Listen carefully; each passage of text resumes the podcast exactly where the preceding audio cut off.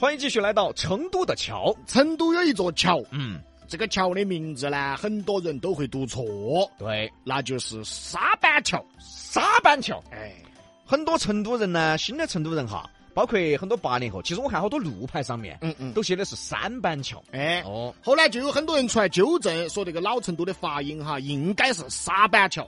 后来呢，连地名的标注拼音都改成了沙板桥。哎，包括地铁站啊、二环路的那个牌牌儿啊、路边的路牌牌儿啊，都改成了沙板桥其实呢，不管读成沙板桥还是三板桥，都没得错。啊。因为这个三板桥的来历就是杉木、啊搭建的板桥，只是这个杉木要读成沙木。沙漠哎，啊，因为正确的读音是沙漠，哎所以沙板桥才是正确的读音。其实啊，也有很多人啊读成三板桥，三板桥，包括最早地铁报站嘛，也是三板桥。对嘛？后来呢，也全都改成了这个沙板桥。哎，那么要说到沙板桥哈，为啥子很多人会把这儿的个读音读错啊？为啥很多成都本地的历史书籍、民俗书籍都沙板桥的记载都很少呢？这个就要从成都东郊工业区说起了。哎，李老师，哎哎你就是东郊厂矿头长大的娃娃的嘛？哎哎，你不是从小在双桥子桥底下耍的嘛？就是那儿好耍哦。对哎我从小就在那儿耍，嘎，不是，不耍到大的不是吗？也是。也是，羡慕李老师啊！从小的时候生活就多姿多彩呀、哎呀，安逸，是是是，看的比较多。阅历丰富嘛。哎，东郊厂矿，哎哎啊，从现在寸土寸金的潘城港地区，就是以前的钢管厂从这儿开始，一直到忍具立交桥的忍具厂，可以说啊，从东门哈到偏北门的位置，整条二环全是厂矿。哦哟，李老师，我多问一句哈，说啥到子这啊儿，那个忍具厂哈，嗯嗯，它是给忍者做道具的吗？还是？我一直就是刚刚来成都的时候，我就想问这个问题，但是一直不好问，你这个解释还挺合理啊的。合理吗？什么乱七八糟的，给忍者做道具的，所以叫忍具厂牛市口是卖牛的嘛，啊。对的嘛，海椒是卖海椒的嘛，是嘛那忍具厂给忍者做道具的嘛，对做飞镖的。 我差不多了。人家是制作各种的生产工具，哦比如说一些卡尺啊、哦浮标啊之类的东西，生产工具。哦，跟忍者没关系。废话。啊，继续说啊，过了这个忍具立交呢，就算是北门了，由此可见，那个时候的成都东门那全是工业区。一直要延伸到二点五环的中车厂，甚至延伸到了东三环。那个时候的东门其实是与世隔绝的。每个厂矿呢都有自己的家属区、学校、医院，基本和成都市的外界它不来往的。而且在工业时代，那个东门厂矿的生活条件那个时候是很好的。成都市还在烧蜂窝煤的时候，那厂矿就开始用天然气了。就说成都市还在喝井水、喝河水，五六十年代的时候，东门厂矿就已经有自来水了。五六十年代哈，成都市街上都还没得啥子路灯儿，除了主干道有路灯儿呢，其他街道路灯儿都是很少的。而当时的东门厂矿已经灯火辉煌了，由于很多厂矿啊都是归中央直接管辖，或者归省上直接管辖，或者由特殊的部门，中央专门成立的三级部或者是航空部门管辖。与成都市本地是没有关系的。所以东郊很多厂矿啊，它是与世隔绝的。位于沙板桥，那么过去就是著名的红光电子管厂。红光电子管厂呢，最了不起的就是生产了全国第一个彩色电视机显像管儿。嚯哟，你想嘛，那个时候彩色电视机啥概念哦？哦，你想嘛，七零后八五前啊，小时候看的基本都是黑白电视机。像八五后小时候才开始看彩色电视机的，我作为一个温文尔雅的富二代，我小时候屋头就是彩色电视机，九十八寸的你，先等一会儿，你等，你等一会儿，当时看的呀你先等等一会儿。怎么了？你说你家里小时候条件好，有彩色电视机，这个我信。嗯，请问多少寸的？九十八寸 的，当时必须要坐多远啊？你小时候就有病哦。看哇，我就说有病早点儿医嘛，单怕现在搞不赢了。你搞不赢了，你晚起了。废话，你小时候有九十八寸呐、哎，所以你娃不懂呢，你没当过富二代呢。我屋头有十台彩色电视机，我把它们码到一起，刚好九十八寸。 嗨，所以说，富二代的生活你不懂。对对对对对对对，呃是不懂，嗯，尤其是这种吃饱了的富二代， 买一堆电视码起看， 我跟你说，哎当时哈都要坐到客厅尾围，离那个电视可能百多米嘛。哇，多大的房子这是！ 哎，富二代生活你不懂 哎啊！呀，所以说啊，毕哥，哎，哎，不懂是不懂，哎但我只懂一个道理：啥子道理？有病就要医。你有病！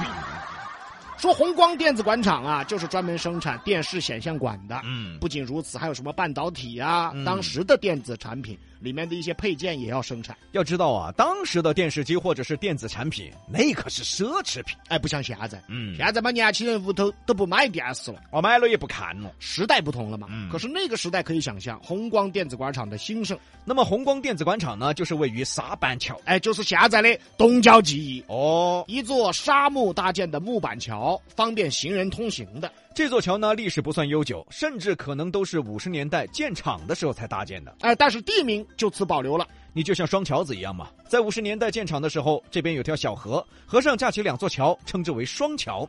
这个李老师跟你熟悉噻，你当时建厂的时候啊，我多大岁数了我？五十年代建厂，哎呀，还我当时建厂的时候，等于我现在至少九十五。哎，看起差不多嘛，哎，谁谁？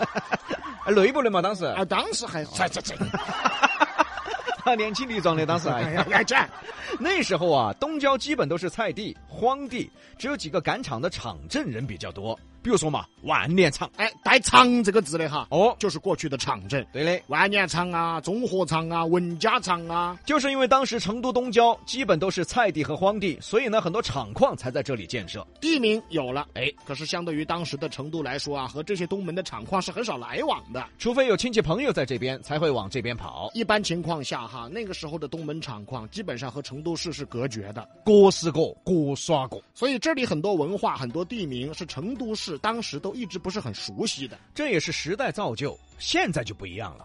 随到东郊记忆的打造呢，随到成华区工业文化的打造，现在大家啦对这个老东门工业区呢有了了解了。沙板桥就是啊老东门的工业区的一部分。由于过去这里都是厂矿，现在呢很多厂矿倒闭了，不在了，或者在的话也是搬迁了。成华区呢拥有了大量的土地，哎，这个是成华区现在最大的资本哎，。对嘞，哦，啥都可以新修。哦，哦，啥子商业区、房地产啊，你比如说现在那个沙板桥片区，现在打造的比较好。哎，李老师，哎，你住到沙板桥的哇啊，？我现在住沙板桥。经常沙哇，不是，啊啊，经经常在沙板桥啊？你差点就说成别的 了。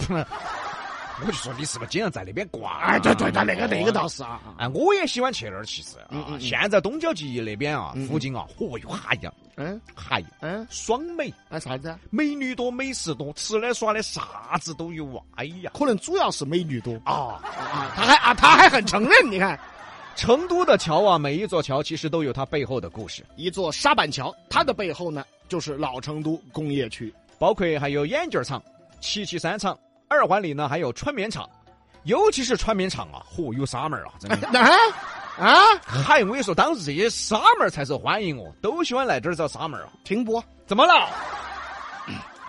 那个，麻烦哪位听众啊，没事的时候帮我们举报一下。爪子？穿棉厂女工多，纺织专业的女工织布纺纱，所以称之为纱妹。啊，这个圆的漂亮。哪个在圆？本来就这样的呀。附近工厂多，工人多，尤其男工多，青年男女耍朋友，耍朋友谈恋爱，那个时候都喜欢找穿棉厂的纱妹儿，有这个历史，对吧？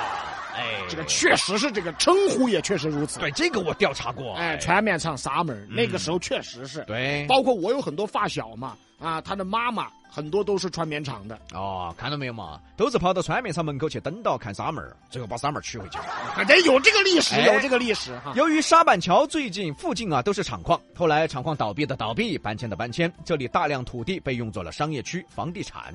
成都市最著名的盘城钢片区就是过去的钢管厂，结果现在变成了成都市区内最贵的片区啊，啥颐泰天骄啊，仁恒滨河湾啊呃，，绿地啊，反正每套房子拿出来吓死李老师一百盘， 哎呀，你这个吓死，能不能也吓死你几回啊，把我也吓死背死。当然了，虽然说过去都是厂矿，但是呢，潘城钢片区现在不一样的是，它属于锦江区， 沙板桥呢属于成华区。因为最早的成都只有两个区嘛，嗯东城区跟西城区。以前呢，潘城岗、沙板桥呢都属于东城区，哎到了后来啊，才有了五城区的。现在呢，成华区主打工业文化、啊，主打文创产业，对，沙板桥片区瞬间发展起来了。成为了成华区最好的地段。